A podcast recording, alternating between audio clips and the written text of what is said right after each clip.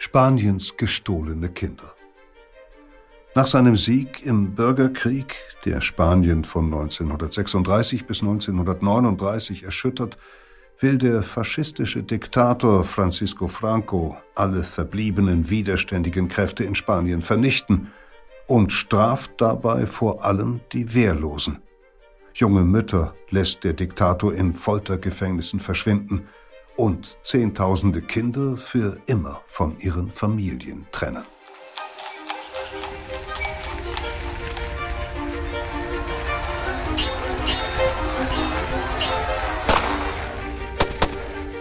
Verbrechen der Vergangenheit. Ein Crime-Podcast von Geo Epoche und RTL Plus. Zugang zu allen Folgen der gesamten Reihe haben Sie exklusiv nur auf RTL Plus Musik. Hallo, herzlich willkommen bei Verbrechen der Vergangenheit, dem historischen Crime-Podcast von Geo Epoche, in dem wir über Unrechtstaten von der Steinzeit bis zum 20. Jahrhundert berichten. Ich bin Insa Bethke und Nehmen Sie in dieser Folge mal wieder mit auf eine Zeitreise, die einiges an Zumutungen in sich trägt. Wir begeben uns in die Ära Franco, als in Spanien, wo wir ja heute gerne Urlaub machen, massenhaft Menschen verschleppt, gefoltert und ermordet wurden. Unter Franco war Spanien fast 40 Jahre lang, und das vergisst man gerne, eine faschistische Diktatur. Und zwar von 1939 bis zu Francos Tod 1975. Wie sich Franco einst im spanischen Bürgerkrieg gegen andere politische Kräfte durchgesetzt hatte, darüber haben wir in diesem Podcast schon mal berichtet, und zwar in der Folge über die Zerstörung der baskischen Stadt Guernica durch die deutsche Luftwaffe. Dieses Mal blicken wir nun auf die Jahre unmittelbar nach dem Bürgerkrieg, als das Franco-Regime daran ging, dessen letzte Gegner und Kritiker auszulöschen und in dem besonders inhaftierte Mütter Schreckliches durchlitten. Denn der Staat nahm ihnen nicht nur die Freiheit und oft ihr Leben, sondern raubte auch ihre Söhne und Töchter.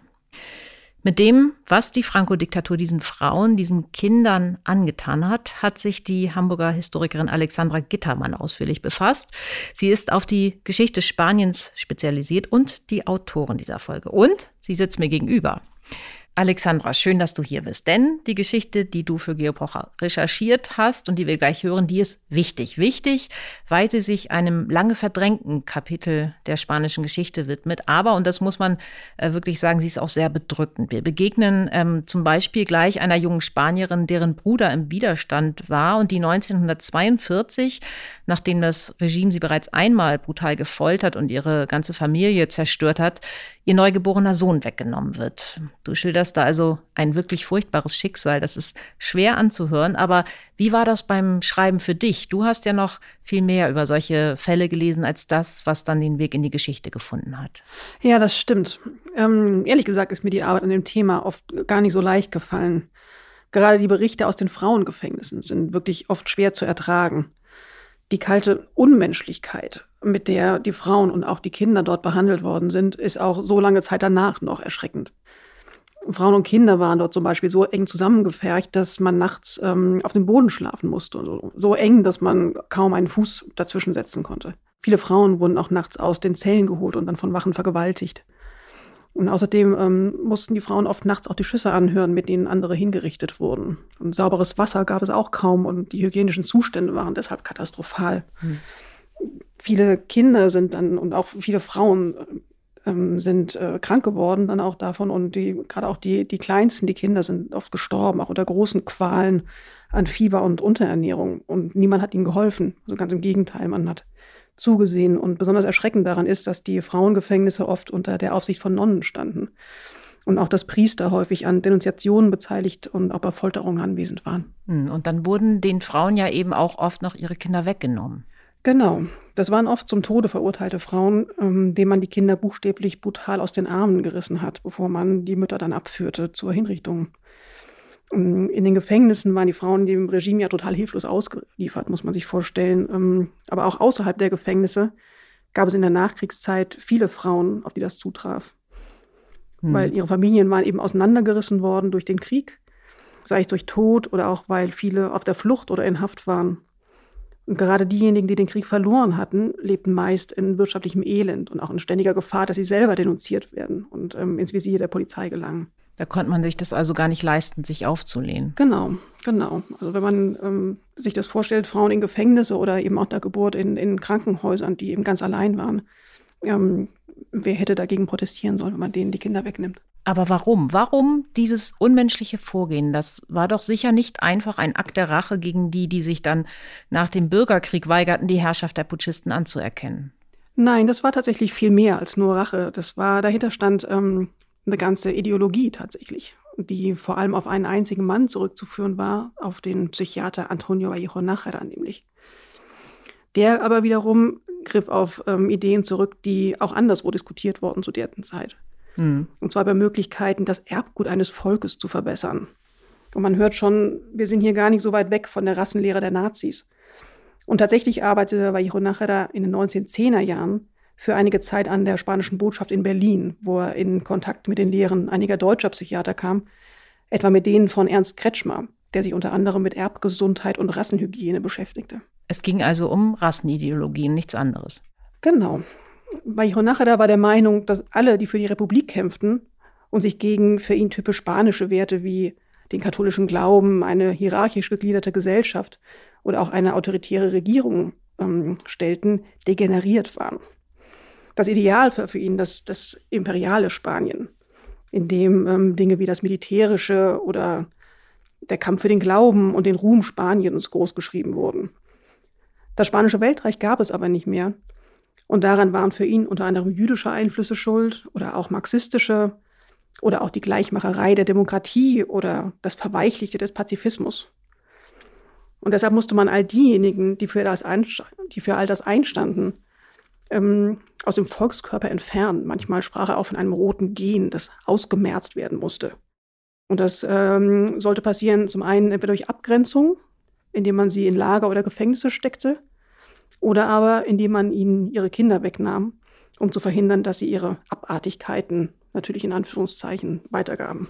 Dazu muss man jetzt ähm, wohl noch wissen, dass der spanische Bürgerkrieg in der aufgeheizten Stimmung der 1930er Jahre gewissermaßen ja als ein Stellvertreterkrieg zwischen Faschismus einerseits und Kommunismus andererseits angesehen wurde oder auch als ein großer Kampf für die anscheinend sterbende Demokratie in Europa. Und Franco und äh, Vallejo Nájera standen auf der Seite der Faschisten und Rassisten. Genau dass der grausame Umgang mit den Gegnern nach dem Krieg, aber halt eben auch der, der Kinderraub ideologisch motiviert waren, erklärt natürlich zum Teil die Grausamkeit, mit der dabei vorgegangen wurde und die Kälte. Ähm, den Putschisten und vor allem Franco selbst war noch während des Krieges klar, dass ein militärischer Sieg nicht ausreichen würde, um die andere Hälfte der Bevölkerung unter Kontrolle zu bekommen. Wie gesagt, war da dann ein Weg, die Feinde zu unterwerfen und sie quasi von den Guten zu separieren und dafür gab es dann eben Kriegsgefangenenlager, ähm, aber auch die Gefängnisse waren bald voll und es gab so viele Häftlinge, dass man auch noch andere Gebäude wie Klöster oder Burgen zu Haftanstalten ähm, umfunktionieren musste. Für die Ausbildung des Wachpersonals war übrigens zum Teil auch Vallejo zuständig, der ein großer Bewunderer der Inquisition war. Das ist natürlich auch eine Erklärung für die Grausamkeit, mit der dann gegen die Häftlinge vorgegangen wurde und auch eben gegen die Kinder. Mhm. Kommen wir vielleicht mal zum Schicksal dieser Kinder jetzt. Was passierte mit den Kindern, wenn man sie ihren Müttern dann weggenommen hatte? Das weiß man natürlich nicht in allen Fällen. Es gibt nur wenige Dokumente, die das belegen würden, was, was genau passiert ist. Aber es ist sicher, dass zigtausende auf verschiedenen Wegen in staatlichen oder auch in kirchlichen Heimen landeten. Die bekannteste Organisation, die solche Heime betrieb, war dabei sicher der sogenannte Auxilio Social. Den äh, musst du uns ein bisschen näher vorstellen. Genau. Der Auxilio Social, das heißt auf Deutsch etwa Sozialhilfe, ähm, war 1936 nach dem Vorbild der deutschen Winter, des deutschen Winterhilfswerks gegründet worden. Und zwar von einer tiefkatholischen Frau eines gefallenen spanischen Faschistenführers. Am Anfang ging es ihr darum, für die Kinder Spaniens zu sorgen, angeblich für alle Kinder, deren Eltern im Krieg zum Opfer gefallen oder im Gefängnis waren oder auch noch an der Front kämpften und angeblich ähm, egal, auf, egal auf welcher Seite. Das ist äh, ja erstmal noch nichts Verwerfliches. Nein, aber das wohltätige Werk, das sie da ähm, ins Leben gerufen hat, war eben von Anfang an darauf ausgelegt, aus den betreuten Kindern, wenn es die Kinder von Republikaner waren, treue katholische Franco-Anhänger zu machen. Die Gründerin, Mercedes Sanz Bachiller, ähm, war als Witwe eines bekannten Märtyrers der Franco-Seite bestens vernetzt und hat es geschafft, aus ein paar Suppenküchen innerhalb weniger Jahre ein Netz von Heimen zu machen, das das ganze Land überzog und direkt den spanischen Faschisten der Falange unterstand. Noch im hohen Alter hat sie in einem Interview erklärt, dass sie es völlig legitim fand, dass man in den Heimen versuchte, den Kindern mit allen Mitteln klarzumachen, dass ihre Eltern auf der falschen Seite standen. Man hätte halt versucht, sie vom Richtigen zu überzeugen, meinte sie. Wie sah das Leben denn aus, äh, das Leben dieser Kinder in den Heimen? Ähm, das war offensichtlich für viele Kinder eine Tortur. Es gibt da Berichte von republikanischen Kindern, die von jahrelangen Beleidigungen und Schikanen erzählen oder auch von ständigem Hunger oder von völlig übertriebenen Strafen für kleinste Vergehen. Ähm, am entscheidendsten sind aber sicher die Umerziehungsmaßnahmen, denen sie ausgesetzt waren. Ständige Gottesdienste zum Beispiel, ähm, aber vor allem auch die Jungen mussten äh, oft an paramilitärischen Übungen teilnehmen oder marschieren. Und zwar, das muss man sich klar machen, eben in den Uniformen derjenigen, die in vielen Fällen für den Tod oder auch die Inhaftierung ihrer Eltern verantwortlich waren. Ähm, hatten die Betreiber der Heime denn, äh, die Faschisten, hatten die damit Erfolg? Äh, traurigerweise ja, zumindest in, in vielen Fällen. Die Kinder waren dem ja völlig ausgeliefert und hatten wenig Kontakt und, und keinen Rückhalt mehr in ihren Familien in den meisten Fällen. Ein Fall ist zum Beispiel bekannt, bei dem eine Mutter ihrer Tochter, deren Vater vor ihrer beider Augen erschossen worden war, über Jahre aus dem Gefängnis geschrieben und versucht hat, die Erinnerung an den Vater aufrechtzuerhalten bis eben die Tochter ihr irgendwann geantwortet hat, dass ähm, sie solle jetzt nichts mehr über den Vater schreiben. Er sei nur ein Verbrecher gewesen und sie selber wollte jetzt Nonne werden. Hm. Und man brachte den Kindern eben oft bei, ihre Eltern zu hassen, was in der Regel zu einer Entfremdung führte, die natürlich langfristig tiefe Spuren in der Psyche hinterließ, auch wenn die Eltern und Kinder sich später wiederfanden. Hm, denn solch eine Entfremdung äh, ließ sich wohl dann nicht mehr ungeschehen machen. Nein, und eine immer noch unbekannte Zahl von Kindern hat ihre Familie überhaupt nie wiedergesehen. Dafür hat das Regime mit einer Reihe von Gesetzen gesorgt, im Übrigen vor allem mit einem Gesetz aus dem Jahr 1941, das es erlaubte, den Nachnamen von Kindern von Republikanern und Häftlingen zu ändern. Und spätestens damit war ihrem Verschwinden natürlich äh, Tür und Tor geöffnet, zumal man die Kinder oft von Heim zu Heim verlegte. Sie waren also einfach nicht mehr ähm, aufspürbar. Genau, man hat es über Provinzgrenzen gemacht, hinweg auch. Und die Kinder, für die Eltern war das natürlich dann in der Zeit äh, eine riesige Entfernung, die sie allein ähm, aus finanziellen Gründen schon nicht zurücklegen konnten, um die Kinder zu suchen. Wie hat das Regime dieses Vorgehen denn nach außen dargestellt? Also was hat die spanische Öffentlichkeit äh, davon überhaupt mitbekommen? Mm, es müssen natürlich viele Leute gewusst haben, was da los war. Allein ähm, die Zahl derjenigen, die daran beteiligt waren, ist schon relativ groß. Die Zahl derjenigen, die in den Heimen gearbeitet haben, das waren ja viele Heime. Auch die Leute müssen gewusst haben, was passiert ist. Aber an die Öffentlichkeit gedrungen sind nur Bilder von ähm, weiß gekleideten Kindern, oft auch von Massenkommunionen ähm, von Kindern, ähm, fröhliche Schwestern, die sich auf Spielplätzen um die Kinder gekümmert haben, zum Beispiel dieser systematische Kinderraub, über den wir jetzt gesprochen haben, der fand ja vor allem in den Anfangsjahren ähm, der Diktatur mhm. statt. Das hatten wir vorhin schon kurz erwähnt. Wie hat sich das dann weiterentwickelt? Durften die Kinder ab irgendeinem Zeitpunkt ähm, bei den inhaftierten Müttern bleiben? Gab es da so eine Art Änderung in der ähm, Policy? Nee, eher im Gegenteil. Ähm, schon ab äh, 1940 gab es ein Gesetz, das bestimmte, dass Kinder nur bis zu einem Alter von drei Jahren bei ihren Müttern im Gefängnis bleiben durften. Danach nahm man sie ihnen weg und ähm, viele gingen ihren kind Familien dann für immer verloren. Durch die Strukturen, die wir zum Teil ja schon erwähnt haben und die der Staat selber ja dafür geschaffen hat. Und ähm, man muss auch dran denken, dass es ähm, ja auch willige Abnehmer gab für die, für die Kinder, nämlich regimetreue Paare oft, die selber keine Kinder bekommen konnten zum Beispiel. Und dadurch, dass der Staat selbst, staatliche Behörden und Beamte und ja auch wirklich nicht zuletzt die Kirche dabei halfen, die Spuren der Kinder zu verwischen, hatten sie ja nicht zu befürchten, dass irgendwann die Wahrheit ans Licht kam. Das war also mit dem Horror, mit dem Kinderraub äh, nicht vorbei, als Franco seine Macht dann irgendwann konsolidiert hatte. Nein, das System hat sich vielmehr irgendwann verselbstständigt. Ähm, wer daran wie viel verdient hat am Ende auch, ist nicht mehr nachzuvollziehen heute. Aber wir wissen sicher, dass Spanien später zu einem bekannten Markt für Adoptivkinder wurde. Und zwar nicht nur für kinderlose Paare im Land selbst, sondern auch für andere Europäer und sogar bis hin äh, in verschiedene Länder Amerikas. Mhm. Erstaunlich lange wurden offensichtlich auch noch Kinder ihren Müttern in den Gefängnissen weggenommen. Und man kennt zum Beispiel einen Fall, eines Jungen, den man seiner Mutter noch 1958 direkt nach seiner Geburt in der Haft weggenommen hat und ihn als angebliches Findelkind in ein Waisenhaus gebracht hat und von dort dann an ein Ehepaar aus der befreundeten Militärdiktatur in Chile vermittelt hat. Aber auch aus den USA oder auch in, aus Österreich sind Fälle von solchen Adoptionen aus Spanien bekannt. Aber hatte niemand versucht, sich gegen dieses System aufzulegen? Gab es keinen Widerstand von Seiten der Frauen zum Beispiel? Naja, Widerstand ist ja in einer Diktatur generell immer schwierig. Und man muss sich klar machen, wie entwurzelt viele Frauen in der Nachkriegszeit waren. Ihre Angehörigen waren übers Land versprengt. Vor allem Republikaner lebten oft in bitterer Armut, weil man ihnen systematisch keine Arbeit mehr gab. Hm. Die meisten mussten sowieso auch noch ständig fürchten, denunziert zu werden. Und ähm, in den Gefängnissen waren sie dem Staat und seinen Schergen, wie gesagt, sowieso hilflos ausgeliefert. Aber auch in Krankenhäusern oder auch in kirchlichen Geburtshäusern hatte eine junge Frau den Autoritäten ja wenig entgegenzusetzen. Und vor allem nicht, wenn sie selbst aus prekären Verhältnissen stammte. Das äh, hat man dort schamlos ausgenutzt. Und später griff man offenbar zu der List, den Frauen zu erzählen, ihr Kind sei nach der Geburt gestorben. Das ist besonders perfide. Ja, tatsächlich. Ähm, und vor allem auch die Art und Weise, wie man dabei vorging. Es gibt zum Beispiel ein Foto, in dem eine Großmutter ihr angeblich totes Enkelkind im Arm hält. Das Kind ist aber eigentlich viel zu groß für ein Neugeborenes, das sieht man ganz deutlich. Man hat sich da offensichtlich keine große Mühe gegeben, weil man ja nicht viel zu befürchten hatte.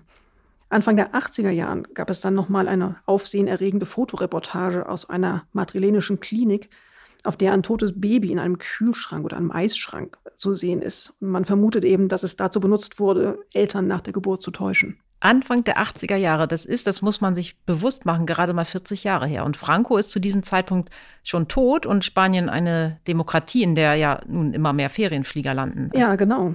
Ähm, aber die Strukturen dauerten, wie gesagt, an, ähm, wenn auch unter anderen Vorzeichen, weil es eben ein lukratives Geschäft war.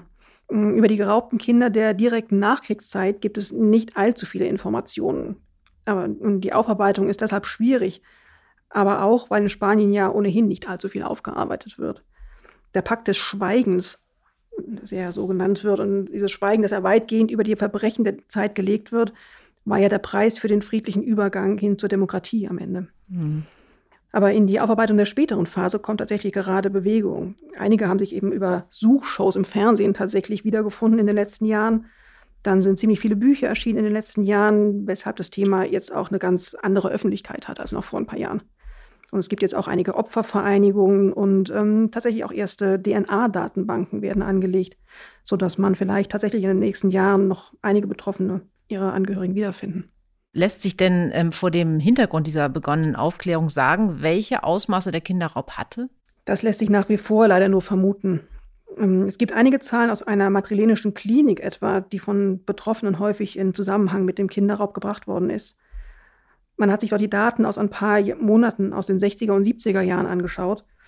Und angeblich sind in diesen Monaten jeweils über 30 Neugeborene in der Klinik gestorben, was natürlich enorm hohe Zahlen sind, bei denen man sich fragt, was wirklich aus den Kindern geworden ist. Hm. In den letzten Jahren haben einige Eltern tatsächlich auch erreicht, dass die kleinen Gräber ihrer Kinder geöffnet wurden. Und daran hat man dann oft nur Steine oder Tücher gefunden. Die Zahl der Kinder, die immer noch verschwunden sind und die wohl auch keine Ahnung von ihrer wahren Herkunft haben, ist also wahrscheinlich immer noch sehr, sehr groß. Das ist wirklich sehr bedrückend, ähm, was du schilderst. Aber wie du gesagt hast, es ist wichtig, sich mit diesem furchtbaren Kapitel ähm, auseinanderzusetzen, gerade in der Öffentlichkeit und natürlich besonders in Spanien eigentlich, um die Aufarbeitung weiter voranzutreiben. Vielen Dank, Alexandra, dass du hier warst, gerade weil dieses Thema so ein schweres ist. Bevor wir jetzt deine Geschichte hören, noch einmal explizit der Hinweis, dass sie Gewalt gegen Frauen und Kinder schildert und verstörend wirken kann. Spaniens gestohlene Kinder. Eine historische Reportage von Alexandra Gittermann. Es liest Peter Kämpfe. Das Warten nimmt für Emilia Giron kein Ende. Es beginnt im Jahr 1942 in einem kargen Zimmer eines Krankenhauses in Salamanca, wo sie gerade einen Sohn zur Welt gebracht hat. Gleich nach der Geburt hat eine Schwester den Säugling mit sich genommen, um ihn taufen zu lassen. Darüber wundert sich Emilia Giron nicht, denn es ist in Spanien üblich, dass Kinder so schnell wie möglich in den Kreis der Christenheit aufgenommen werden. Der Krieg ist erst seit drei Jahren vorbei, und zu viele sterben in dieser schweren Zeit, in der es an allem mangelt. schon kurz nachdem sie auf die Welt gekommen sind. Doch die Geburt ist gut verlaufen. Der Junge scheint kerngesund. Beinahe ein Wunder, wenn man bedenkt, was Emilia hinter sich hat. Weil einer ihrer Brüder sich in die Berge geschlagen hat und trotz der Niederlage der Republik weiter gegen Franco kämpft, hat man sie und viele ihrer Familienangehörigen wieder und wieder verhört, gefoltert, brutal zusammengeschlagen, um aus ihnen herauszupressen, wo der Guerillero sich aufhält. Weil sie ihn dennoch nicht verraten haben, hat man die Familie noch mehr gepeinigt, sie auseinandergerissen, ihre Mitglieder an unterschiedliche Orte verbannt. Emilia Giron lebt daraufhin in Salamanca, allein mit ihrem ersten Sohn Antonio, der zwei Jahre alt ist. Sie schlafen in einer Scheune, und Emilia muss betteln gehen, um sich und Antonio zu ernähren. Aber trotz ihrer Not freut sich die etwa 30-Jährige über ihren zweiten Sohn so sehr wie über den ersten. Jesus will sie ihn nennen. Im Krankenhaus von Salamanca, kurz nach der Geburt von Jesus, kommt die Schwester nicht zurück. So lange kann die Taufe doch nicht dauern. Emilia fragt nach, die Antwort muss sie treffen wie ein Schlag. Ihrem Sohn geht es nicht gut, sagt man ihr, sehen darf sie ihn nicht. Emilia ist eine einfache Frau. Sie kann nicht lesen und schreiben. Zu protestieren wagt sie nicht, zumal sie nach allem, was sie erlitten hat, weiß, dass sie als Schwester eines Widerstandskämpfers keine Ansprüche zu stellen hat. Sie fragt wieder nach und wieder, zunehmend flehend, aber man sagt ihr nur, dass Jesus noch im Krankenhaus sei. Es ist das Letzte, was Emilia Giron über ihren Sohn hört. Die Willkür, die Gewalt, die ihre Familie durchleiden muss, ist für viele Spanier in der Zeit nach dem Bürgerkrieg grausamer Alltag. Zwar schweigen seit dem 1. April 1939 offiziell die Waffen, doch für etliche Verteidiger der Republik und ihre Angehörigen beginnt mit dem Sieg der Nationalisten um Franco der wahre Albtraum erst.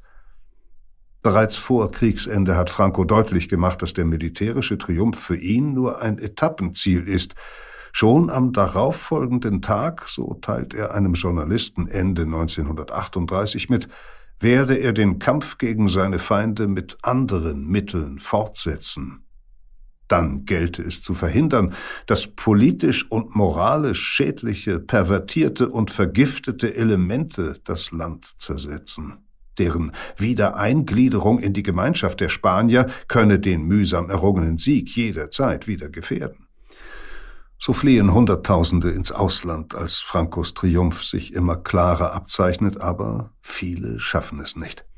Versprengte Soldaten der sich auflösenden republikanischen Truppen, Familien mit Kindern, die sich in letzter Minute auf den Weg an die Grenzen machen, linke Politiker aller Ebenen, wer den Nationalisten in die Hände fällt, wird in überfüllte Gefängnisse und, da diese für die stetig anwachsende Zahl an Gefangenen nicht ausreichen, bald auch in Konzentrationslager gesteckt. Zigtausende urteilen die frankistischen Militärgerichte in Massenprozessen ab und lassen unzählige davon hinrichten. Zahllose andere fallen Krankheiten zum Opfer, die durch die katastrophalen Bedingungen in den Kerkern und Lagern grassieren, sterben an Unterernährung, an den Folgen der Folter. Wer den Todesurteilen und den Seuchen entgeht, verbüßt oft langjährige Haftstrafen. Die Sieger führen ein System der Zwangsarbeit ein, das sie Erlösung durch Arbeit nennen. Zehntausende Lagerinsassen sühnen in den folgenden Jahren ihre Schuld, so es der offizielle Sprachgebrauch, indem sie Straßen, Eisenbahnlinien und Kanäle bauen. In Minen oder für regimetreue Unternehmer schuften, gegen einen geringen oder, wenn sie für den Staat arbeiten, oft auch gar keinen Lohn, dafür aber mitunter für eine Verkürzung ihrer Haft, was die Nationalisten als Großherzigkeit ihrerseits darstellen. Etwa 20.000 der Zwangsarbeiter wirken an einem ganz besonderen Projekt mit. 1940 gibt Franco zur Erinnerung an seinen Sieg den Bau eines gewaltigen Mahnmals in Auftrag, in dem er einmal beerdigt werden wird. Nordwestlich von Madrid, treiben Kriegsgefangene in jahrzehntelanger Arbeit einen der längsten Kirchenräume der Christenheit in den Felsen. In seiner goldenen Kuppel lässt ein Mosaik die Gefallenen des Bürgerkrieges bildlich in den Himmel aufsteigen, sofern sie auf der Seite der Nationalisten gekämpft haben. Überragt wird die Basilika von einem 150 Meter hohen Kreuz. Ein gigantisches Monument für die Sieger, errichtet von den Verlierern. Viele von ihnen büßen dabei ihre Gesundheit ein oder sogar ihr Leben. Familien, die einen republikanischen Kämpfer in ihrer Mitte haben, ziehen die Nationalisten oft in Gänze zur Verantwortung. Alle Angehörigen müssen dann für die Schuld des einen bezahlen. Hunderttausende Unbeteiligte sind so betroffen. Eine von ihnen Emilia Giron.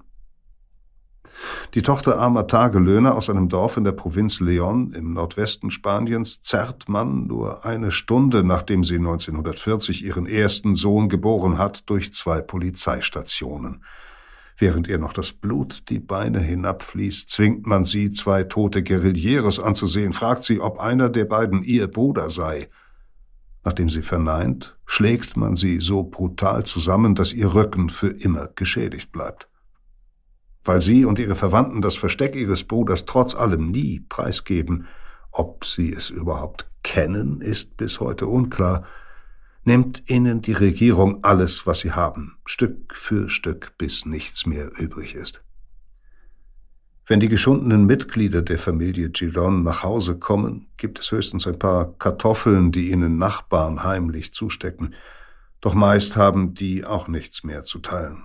Denn Lebensmittel sind knapp in Spanien, vor allem wegen einer fehlgeleiteten Agrarpolitik des Regimes. Viele leiden Hunger. Mehr als 200.000 Menschen, so schätzt man, erliegen in den Nachkriegsjahren dem Mangel. Viele Spanier darben, auch weil es zur gängigen Taktik der Nationalisten gehört, in Gegenden, in denen Guerilleros noch Widerstand leisten, die Roten auszuhungern. Für die Ehefrauen, Mütter oder Schwestern der Widerstandskämpfer bedeutet das vor allem, dass ihnen niemand Arbeit geben darf. So will man ihnen jede Möglichkeit nehmen, sich und ihre Familie zu ernähren. Oder man sperrt sie gleich ein. All dies, um die Kämpfer zum Aufgeben zu bewegen.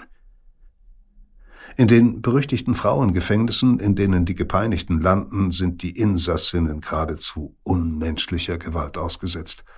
Im Lauf des Krieges und in der Zeit danach werden so viele Frauen verhaftet, gleich ob sie selbst oder ihre Angehörigen sich gegen die Frankisten aufgelehnt haben, dass Klöster, Festungen und andere Gebäude in aller Eile zu Haftanstalten umfunktioniert werden. Etwa 30.000 Frauen sitzen im Jahr 1940 in Frankos Kerkern. Das Frauengefängnis von Las Ventas in Madrid etwa ist auf 500 Insassinnen ausgelegt. In der Zeit nach dem Bürgerkrieg pfercht man dort etliche Tausend zusammen. 15 Frauen teilen sich mitunter eine Zelle, die für zwei gedacht ist.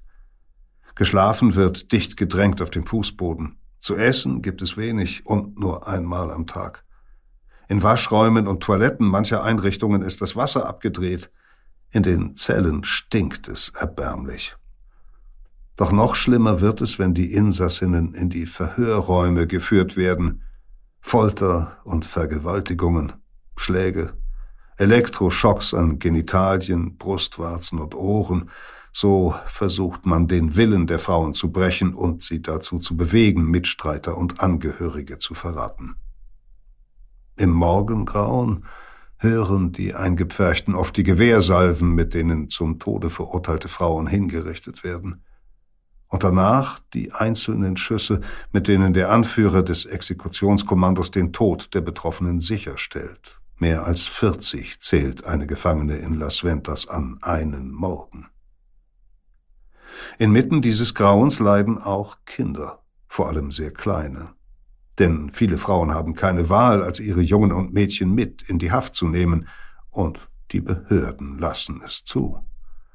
Angehörige, die sich der Kleinen annehmen könnten, sind in vielen Fällen durch den Krieg versprengt, sitzen selbst im Gefängnis oder sind tot. So wartet auf die Kinder ein beispielloses Martyrium. Die hygienischen Zustände und die Unterernährung in den Gefängnissen fordern gerade unter den Kleinsten die meisten Opfer. Jeden Morgen, so erinnert sich eine Insassin, findet man zwischen den Frauen am Boden mehrere tote Kinder. Andere müssen mit ansehen, wie ihre Mütter gefoltert werden oder werden selbst zu Opfern der Gewalt. Einmal nimmt ein Wärter einen kleinen Jungen an den Füßen und zertrümmert seinen Kopf an der Wand. Gleiches geschieht mit einem Jungen, als dessen Mutter von der Polizei verhaftet wird. Sein Vergehen, seine Eltern hatten ihm den Vornamen Lenin gegeben. Und zu dem Schmerz vieler Frauen angesichts von Brutalität, Hunger und Krankheiten, die die Kinder treffen, kommt die Angst, dass man ihnen den Nachwuchs ganz nimmt. Denn die Frauen in den Gefängnissen sind ideale Opfer für den Raub von Kindern, wie ihn auch Emilia Giron erleben muss. Vor allem trifft es die Mädchen und Jungen jener, die zum Tode verurteilt sind. Meistens, nicht immer, lassen die Schergen schwangere Frauen noch gebären, ehe sie sie innerhalb weniger Stunden hinrichten. Ein Geistlicher, der die Todeskandidatinnen in einem Gefängnis von Saragossa bis zum Ende begleitet, hält in seinem Tagebuch fest, was er nicht offen kritisieren darf, die verzweifelten Schreie der Frauen, denen ihre Kinder mit Gewalt aus den Armen gerissen werden, bevor sie, die bis zuletzt nach ihren Söhnen und Töchtern rufen, dem Erschießungskommando zugeführt werden. Am 30. März 1940 erlässt das Justizministerium eine Verordnung, dass alle Kinder, die mindestens drei Jahre alt sind, aus den Gefängnissen geholt werden sollen. Wenn es keine Angehörigen gibt, die sie versorgen können, werden sie den Behörden übergeben. Das eigentliche Ziel? Die Kinder dem schädlichen Einfluss ihrer roten Familien zu entziehen und sie zu Anhängern des Regimes zu machen. Züge und Busse voller Kinder durchqueren von da an das Land. In den meisten Fällen endet ihre Reise in einem kirchlichen oder staatlichen Heim, oft auch in den Einrichtungen der Wohlfahrtsorganisation Auxilio Social, die der faschistischen Bewegung Falance untersteht.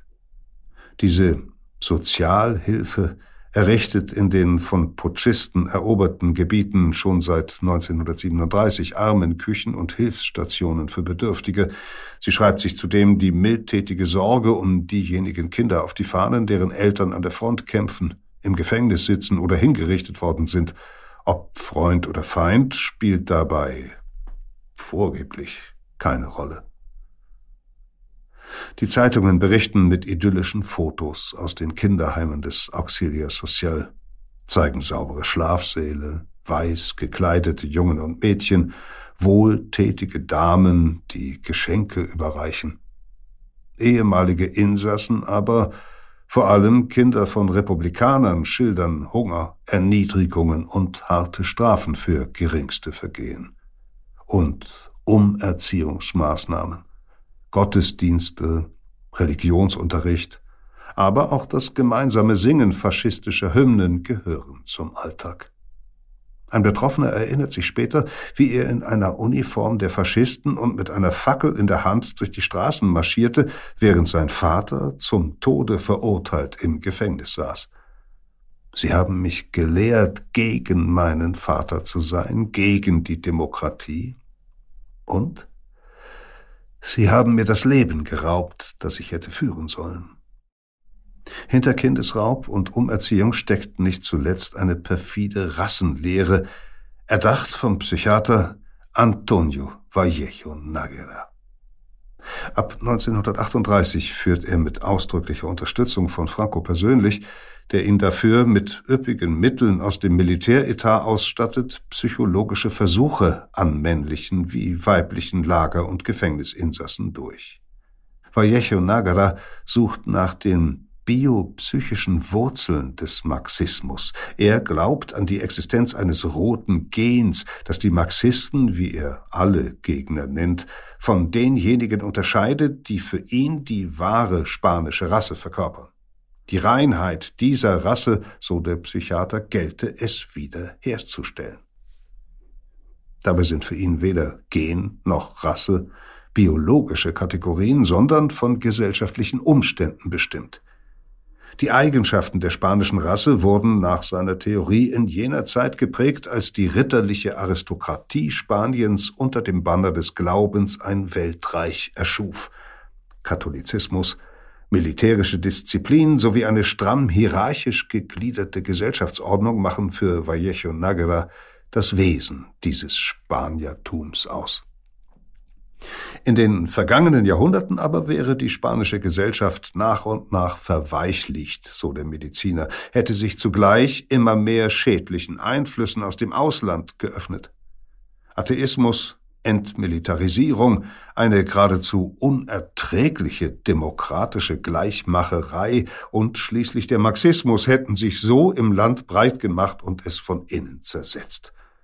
Die Schlüsse, die Vallejo Nagara aus Vermessungen von Schädel und Körper, Befragungen sowie psychologischen Experimenten an den Häftlingen zieht, bestätigen nur, was er längst in früheren Schriften ausgearbeitet hat, die vom demokratisch-kommunistischen Fanatismus Betroffenen seien nichts als psychisch labile, degenerierte Subjekte, die Spanien weiter in den Abgrund führten, wenn man sie nicht ausmerze oder zumindest vom Rest der Gesellschaft isoliere. Für viele von ihnen sei aber nicht alle Hoffnung verloren, denn das rote Gen könne offenbar durch die richtigen Methoden unterdrückt werden. Vor allem gelte dies bei Kindern. Unter Franco darf Vallejo Nagara Mediziner für den Gefängnisdienst ausbilden. Seine Frau ist mit Francos Frau befreundet. Er selbst mit einem namhaften Kollegen und Mitglied der Phalanxe, der als Fachberater der Auxilio Social tätig ist. Einer Organisation, die in Francos Augen einen wichtigen Beitrag zur Erlösung der Roten von ihren Irrtümern leistet. Die der Welt des Glaubens entlehnte Sprache ist dabei kein Zufall. Nach den Versuchen der Republik, die jahrhundertealte Vormachtstellung der katholischen Kirche zu brechen, Spätestens aber nach den Ausschreitungen gegen Geistliche im Krieg beeilt sich die katholische Führung, die Aufständischen zu Rettern des Glaubens zu stilisieren. Den Putsch und den anschließenden Krieg gegen die Republik heben die Kirchenmänner zum heiligen Kreuzzug empor, Franco als siegreichen Anführer zum Werkzeug der göttlichen Vorsehung, dem selbst Papst Pius XII. seinen Segen erteilt. Ab 1939 wird die katholische Kirche zur willigen Vollstreckerin der neuen Regierung, auch beim Raub und der Umerziehung der Kinder. So betreiben Nonnen die Frauengefängnisse, in denen Mütter und Kinder Grauenvolles erleben. Nonnen arbeiten in Krankenhäusern, in Entbindungsanstalten und Waisenhäusern, in kirchlichen Kinderheimen und ebenso in denen des Auxilius Social. Kurz, die Kirche ist überall da, wo sich hilflose Frauen und Kinder befinden. Nicht alle Eltern verlieren ihre Sprösslinge aus den Augen, sobald die in solche Einrichtungen gelangt sind, und doch werden vielen ihre Kinder auf andere Weise entrissen, eben indem man sie systematisch zu lehren versucht, ihre Eltern und deren Weltanschauung zu hassen. In den Heimen zwingt man sie, die Lieder der Mörder ihres Vaters zu singen, die Uniformen derjenigen zu tragen, die ihn hingerichtet hatten, die Toten zu verfluchen und ihr Angedenken zu schmähen, wie eine ehemalige Gefangene bereits 1939 erzählt. Ein weiterer Weg, gerade Töchter, die fast immer unter kirchliche Aufsicht kommen, von ihren Eltern zu entfremden, besteht darin, dass die Erzieher und Erzieherinnen sie davon überzeugen, in einen Orden einzutreten und selbst Nonne zu werden. Wer sein Kind nach Hause holen möchte, muss womöglich entsetzt feststellen, dass er es nicht wiederbekommt. Ein Erlass des Innenministeriums aus dem November 1940 besagt, dass Kinder, deren Eltern und sonstige Angehörige nicht bekannt, nicht greifbar oder nicht in der Lage sind, sich um sie zu kümmern, beim Menschen in Obhut gegeben werden können, die in religiöser, ethischer und nationaler Hinsicht einen einwandfreien Ruf genießen. Für Rote ein klares Ausschlusskriterium. Überdies erschweren die Behörden es Familien, deren Kinder in Einrichtungen untergebracht sind, oft erheblich, den Kontakt zu halten. Viele werden verlegt, von Heim zu Heim, von Provinz zu Provinz. Im Dezember 1941 erlaubt die Regierung schließlich per Gesetz diejenigen Kinder, die selbst nicht wissen, wie sie heißen und deren Eltern als unauffindbar gelten, unter neuem Namen ins Personenstandsregister einzutragen. Spätestens dadurch werden sie für ihre Familien unauffindbar. Oft bietet man sie regimetreuen Paaren zur Adoption an. Kinder wie Vicenta Alvarez, deren Mutter schon bei ihrer Geburt gestorben war und deren Vater als Offizier der republikanischen Armee gedient hat. 1940, als Vicenta fünf Jahre alt ist und ihr Vater um sein Leben fürchten muss, steckt eine Freundin sie in einen Zug voller anderer Kinder. Ohne zu verstehen, was mit ihr geschieht, findet sich das Mädchen wenige Tage später in einem katholischen Waisenhaus in Madrid wieder. Als sie bei der Ankunft sagt, wie sie heißt, geben ihr die Nonnen zu ihrer Verwunderung den neuen Nachnamen Flores. Immer wieder wird sie in den folgenden Jahren in das Büro der Leitung gerufen, wo angeblich ihre Eltern auf sie warten, doch trifft sie dort immer nur auf fremde Ehepaare, die sie unangenehm lange betrachten. Meist schickt man sie dann zu den anderen zurück. Dreimal aber nimmt man sie mit, und dreimal bringt man das enttäuschte Kind, das trotz allem stets versucht, seinen neuen Eltern zu gefallen, nach kurzer Zeit wieder zurück. Erst beim vierten Versuch bietet ihr ein Bauernpaar dauerhaft ein neues Zuhause. Das Rätsel um ihren Vater und ihren neuen Namen aber lässt Vicenta nicht mehr los.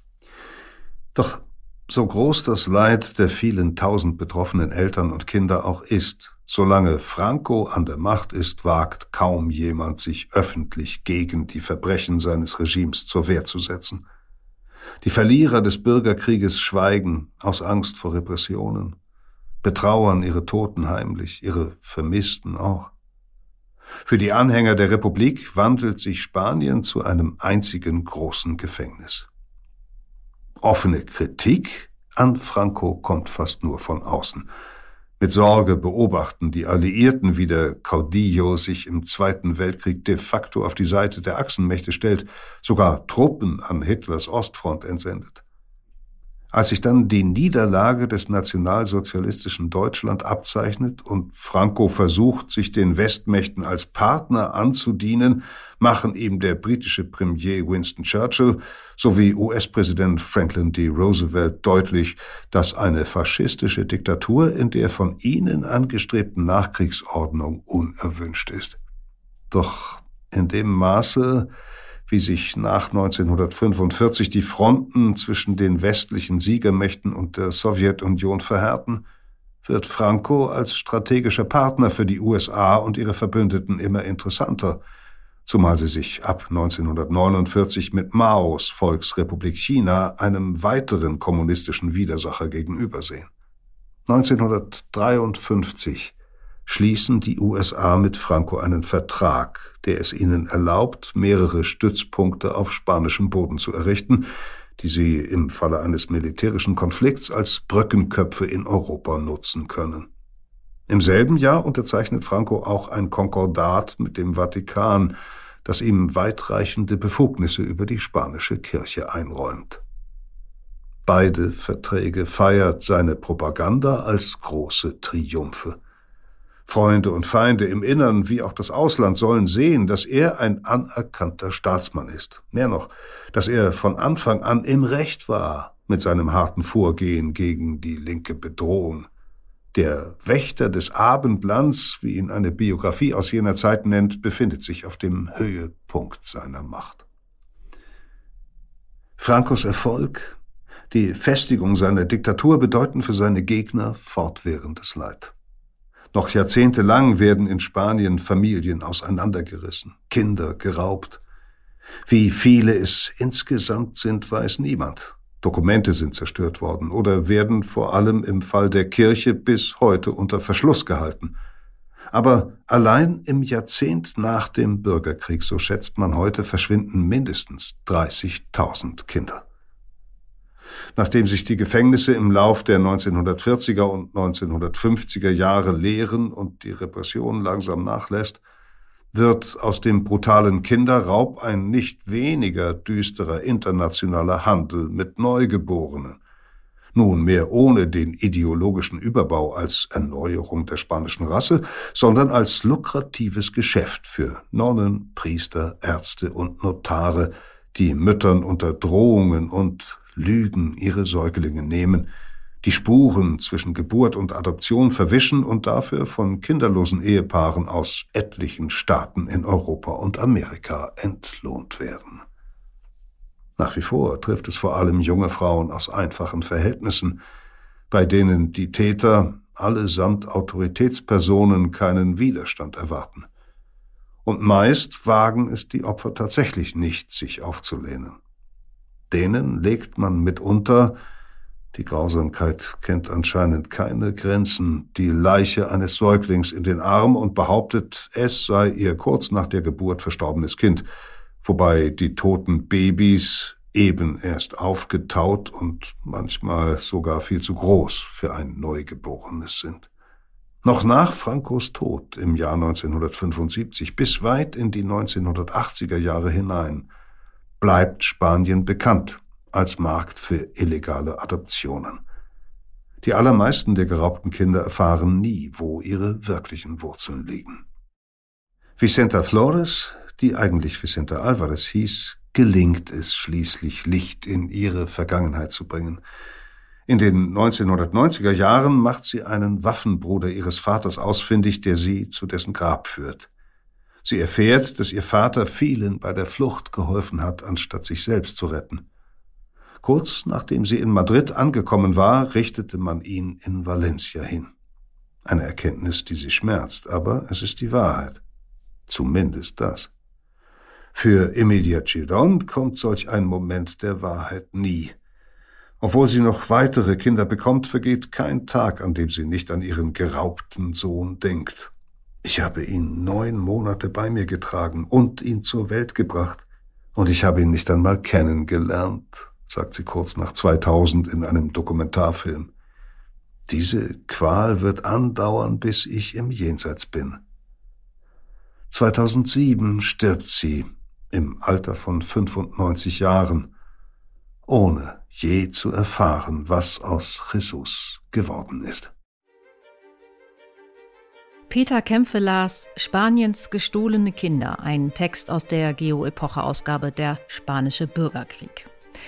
Mehr von Geoepoche hören und natürlich auch lesen können Sie in unserer Digitalbibliothek Geoepoche Plus, die unter geo-epoche.de erreichbar ist. Dort ist auch unser Paid-Audio-Angebot inklusive Menschen, die Geschichte machten, heißt es, und widmet sich Frauen und Männern, die die Welt geprägt haben, im Großen wie im Kleinen, im Guten wie im Schlechten. Spannender Hörstoff also in guter Geomanier und unter anderem mit der Stimme von Peter Kämpfe. Hier bei Verbrechen der Vergangenheit erzählen wir als nächstes einen Kriminalfall, der so komplex und so spannend ist, dass wir ihm eine Doppelfolge widmen. Es geht um den Mailänder Bankier Roberto Calvi, der Anfang der 1970er Jahre als Leiter der führenden Privatbank Italiens glänzt, dann aber in einen ungeheuren Finanzskandal verwickelt wird in dem die Mafia, der Vatikan und eine Freimaurerloge wichtige Rollen spielen. Ein Skandal, der für den Mailänder Bankier tödlich endet. Im Juni 1982 hängt Calvis Leichnam unter einer Londoner Brücke.